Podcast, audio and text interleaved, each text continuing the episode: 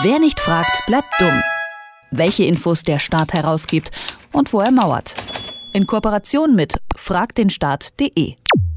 Seit fast drei Jahren beschäftigt uns die Dieselabgasaffäre nun schon. Mittlerweile sind die manipulierten Abgaswerte für viele aber nicht mehr der einzige Skandal. Immer wieder gibt es laute Kritik am milden Umgang der Bundesregierung mit Automobilherstellern. Während die Autokonzerne in den USA gegen Milliardenstrafen kämpfen, hört man hierzulande eher Sorgen um Arbeitsplätze und um den möglichen Verlust der Steuern, die die Unternehmen einbringen. Wie nah sich Regierung und Konzerne aber tatsächlich sind, das zeigen Recherchen des Transparenzblogs Abgeordnetenwatch.de. Die schaue ich mir mit Arne Semsrott von Frag den Staat einmal genauer an. Hallo Arne. Hallo.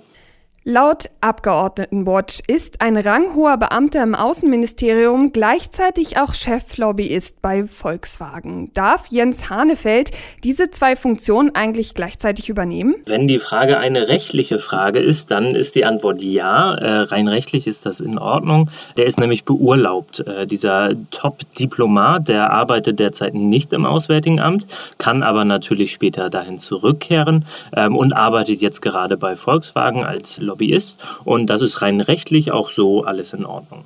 Um es nochmal zu klären, womit war der in Kritik stehende Beamte und Cheflobbyist Jens Hanefeld denn eigentlich genau beauftragt bei seinen beiden Funktionen? Der ist im Auswärtigen Amt als äh, Diplomat tätig und jetzt bei Volkswagen ist er Leiter der Abteilung internationale und europäische Politik.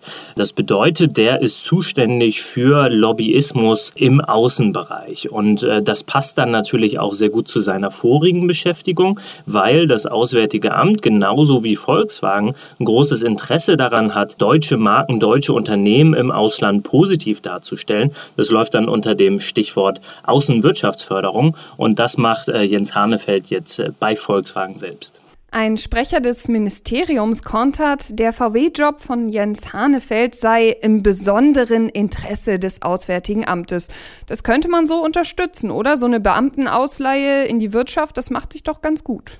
Dann ist natürlich die große Frage letztlich aber, welche Interessen denn da eigentlich vertreten werden. Und da gibt es ein sehr interessantes Dokument, das Abgeordnetenwatch dazu veröffentlicht hat, nämlich die Handreichung für die Kommunikation betreffend die Volkswagen-Thematik. Das ist ein Dokument vom Auswärtigen Amt, wo auf neun Seiten aufgelistet wird, wie Diplomaten des Auswärtigen Amts jetzt auf diese Volkswagen-Affäre zu reagieren haben. Und äh, letztlich äh, wird da ziemlich klar deutlich, dass man tatsächlich tatsächlich kaum einen Unterschied machen kann zwischen Volkswagen und dem Auswärtigen Amt, denn die ganzen Sprachregelungen, die da drin so enthalten sind, die könnten genauso auch vom Pressesprecher von Volkswagen kommen. Du hast es gerade schon angesprochen. Abgeordnetenwatch sagt zum Beispiel, es gibt solche Botschaften wie der Dieselmotor ist ein wichtiger Baustein der umweltfreundlichen Mobilität. Das ist einer dieser Sprachregelungen, die abgestimmt werden. Ist es denn ungewöhnlich, dass sich die Regierung in so bestimmten Fragen auch mit großen Unternehmen koordiniert? Nein, das ist durchaus üblich und das ist auch nicht nur das Auswärtige Amt, das ist auch das Wirtschaftsministerium selbst, das da ziemlich stark dahinter steht. Und ähm, Abgeordnetenwatch hat jetzt zum Beispiel auch mit aufgedeckt, dass es tatsächlich eine direkte Kommunikation gibt. Äh, natürlich wird dann der Herr Hanefeld auch gut im Auswärtigen Amt selbst bekannt sein und dann gibt es Schriftverkehr darüber, wie so eine Sprachregelung abläuft. Und äh, die einzelnen Formulierungen, die sind tatsächlich äh, so interessant, da muss man wahrscheinlich ein paar von vorlesen. Ich lese jetzt einfach nur mal eine davon vor. Nämlich steht da zum Beispiel drin, deutsche Unternehmen sind erfolgreiche Vorreiter technologischen Fortschritts, gerade auch im Umweltbereich. Das darf angesichts eines Einzelfalls nicht aus dem Auge verloren werden. Das heißt, dieser Einzelfall der hunderttausenden Einzelfälle von Volkswagen, äh, wo betrogen wurde, die dürfen jetzt nicht zu groß aufgebauscht werden, sagt das Auswärtige Amt, und damit liegen die voll auf der Linie von Volkswagen selbst. Jetzt könnte man sagen, okay, diese Sprachregelungen, die dienen ja auch dem allgemeinen Wohl, wenn man das ein bisschen naiv formuliert, denn man will ja keine Jobs verlieren und man will ja keine Steuereinnahmen verlieren. Ist es nicht vielleicht sogar besser, dass die Bundesregierung sich da vielleicht auch ein bisschen abstimmt und solche Konzerne mit einbindet?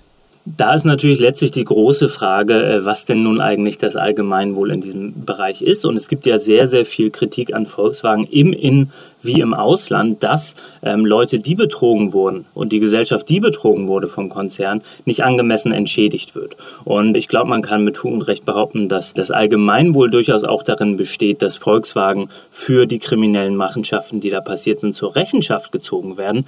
Und Arbeitsplätze sind da, glaube ich, nicht das einzige Argument. Aber letztlich fallen sämtliche umweltpolitischen Aspekte dieser Affäre dann unter den Tisch, wenn es darum geht, einzelne Unternehmen im Auftrag des Auswärtigen Amts dann nach außen zu vertreten. Jetzt haben wir eingangs besprochen und du hast es auch schon gesagt, es ist im Grunde rechtlich kein Problem, aber wenn wir ehrlich sind, moralisch ist es schon ein Problem. Sollte es also für diese moralischen Fragen, also darf ein Abgeordneter der Bundesregierung auch in großen Konzernen arbeiten, sollte es dafür vielleicht auch noch eine Regelung geben? Was meinst du? Ich glaube schon und ich glaube aber, dass es vielleicht nicht unbedingt nur auf die Regelung ankommt, sondern auch auf die strikte Anwendung von Regelungen. Wir wissen jetzt in diesem Einzelfall zum Beispiel nicht, mit welcher Begründung dem Diplomaten das erlaubt wurde. Und ich glaube, da muss es zum einen mehr Transparenz darüber geben, wie denn eigentlich solche Beurlaubungen vorgenommen werden. Und es muss rigoroser gesagt werden, Diplomaten, die sind im Interesse der gesamten Bevölkerung zuständig, die dürfen jetzt nicht so einfach dann äh, auch Einzelinteressen nebenbei vertreten. Ein ranghoher Beamter im Außenministerium fungiert gleichzeitig als Lobbyist. Die Bundesregierung spricht von deutschen Interessen, Kritiker dagegen von Interessenskonflikten. Über die Recherchen von Abgeordnetenwatch zum VW-Lobbyisten Jens Hanefeld habe ich mit Arne Semsrott gesprochen. Mit seinem Portal Fragt den Staat schaut er regelmäßig den Behörden und ihrem Handeln auf die Finger. Vielen, vielen Dank, Arne. Dankeschön. Wer nicht fragt, bleibt dumm. Die Serie auf Detektor FM. Den Staat selbst was fragen? Ganz einfach. Auf fragdenstaat.de.